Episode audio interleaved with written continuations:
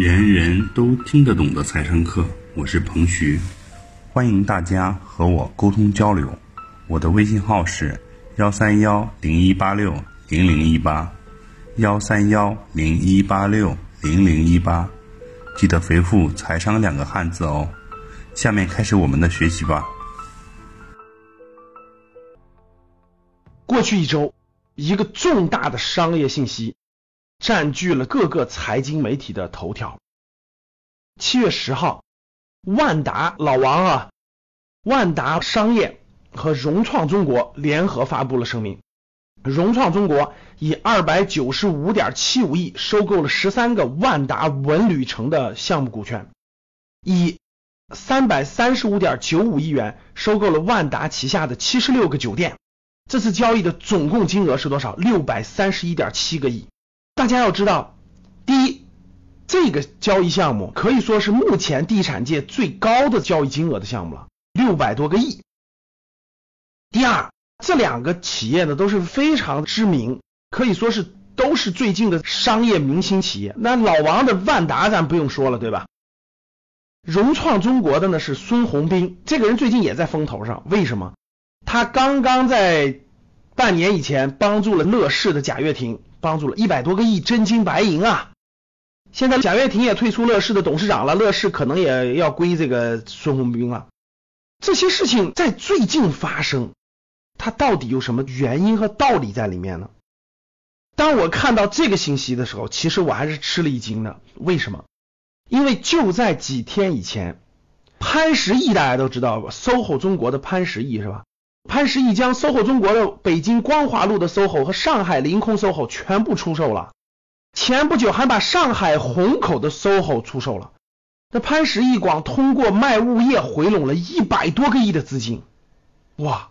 大家要知道，无论是潘石屹还是王健林等等，这可都是地产大佬啊，人家做地产二三十年了，人家站在地产的前沿，那可不是我们普通老百姓所能看到的未来趋势。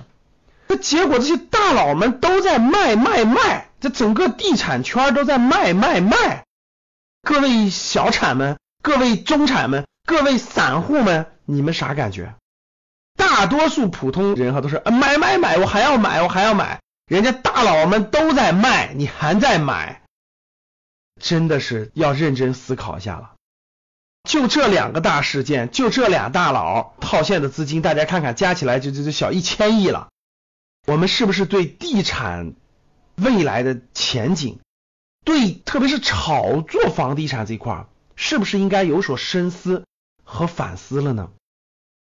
回过头来，很奇怪，因为我详细看了看万达和融创中国这笔交易，真的是有点蹊跷。那为什么呢？十三个万达的文旅城的项目，都是王健林一直号称的都非常核心的项目。七十六个酒店，这些其实都也都是万达原来的一些核心的一些固定资产。那现在突然一下都要变现了，那什么原因呢？关键卖的其实严格意义下来看，第一卖的不贵，并没有很超值，或者说到了一个估值很高的地步去卖的。第二，还有一点非常蹊跷的，这笔交易卖方竟然借给了买方两百多亿的真金白银啊！为了达成这个交易。万达竟然借给了融创中国好多钱，那大家想想，为什么这么着急呢？对不对？条件这么优越，你买我的东西，我还借给你钱买，为什么呢？我看了一些资料哈，查阅了很多资料，我觉得有两点可以给大家交流交流。第一个，万达的资金链还是比较紧张的，债务比较高，应该是，因为大家知道，房地产企业过去这十多年真的是黄金时代。黄金时代什么意思？就你只要持有土地，你只要持有不动产，你就能赚钱。为啥？不停的涨。所以大家想一想，这些房地产公司怎么能发展大呢？不断的靠杠杆儿借钱买入地产，买入房子才能赚到钱啊！你身边炒房子的人，他是不是拿所有的钱，恨不得把口袋里到处能借的钱都借出来，然后付个首付，然后贷款买房？随着房价涨了，他一卖他就赚钱了。因为什么？因为他有杠杆儿用银行的钱去赚的钱。这些大的开发商当然也知道这个方法，所以大开发商全靠大量的银行融资，然后大量的购买土地，然后大量的盖房子，然后变现。所以说呢，只要是房地产的这些大公司，债务一般都是比较高的，杠杆一般都是比较高的。那在最近这个关键的时刻，最近的形势下，为什么各个大佬都在快速的变现资产呢？背后的逻辑就是降杠杆、降负债。我觉得应该是这些大佬们站在风口浪尖上，其实他们已经看明白了，未来可能一段时间，人民币的发行量 M 二都比较低。现在刚刚公布了二零一七年上半年的这个 M 二是都低于百分之十的。资金量在下降，银行的借贷成本在升高。就原来你借这么多钱，每年只要百分之五的利息，现在可能要百分之六、百分之七，甚至在逐渐升高。钱越来越贵了，如果房子还不涨，这就很严重了。大家明白了吗？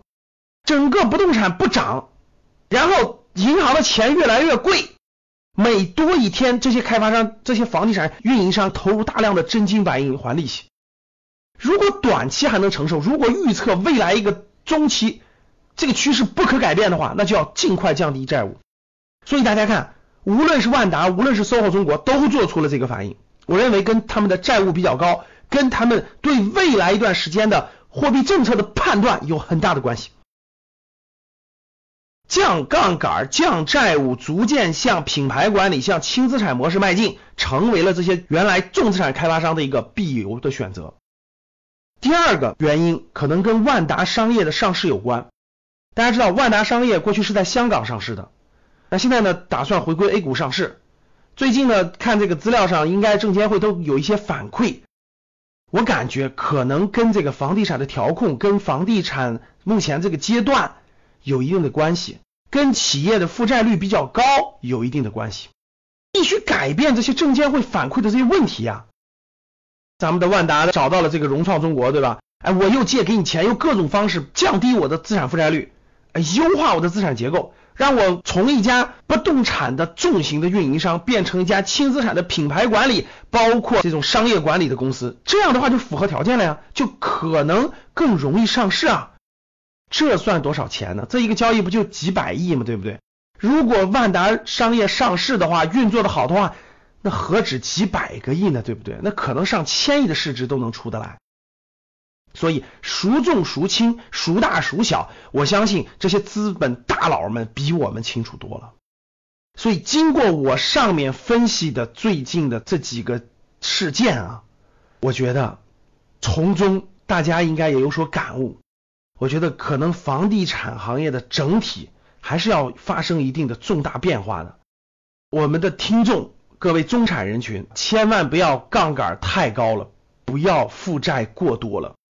如果你买不起那个房子，或者是贷款率太高，然后借的钱太多，我建议还是认真考虑考虑再做决定。如果你手里有一定的现金啊，你的这个银行的借款还是非常高的，适当的降一降你的负债率，可能也会是好的。以上就是本次课程的内容。人人都听得懂的财商课，喜欢本节目的朋友，请关注和订阅。欢迎在评论区留言互动，也可以添加彭徐的微信：幺三幺零一八六零零一八幺三幺零一八六零零一八，做进一步的沟通和交流。感谢大家的收听，我们下期再见。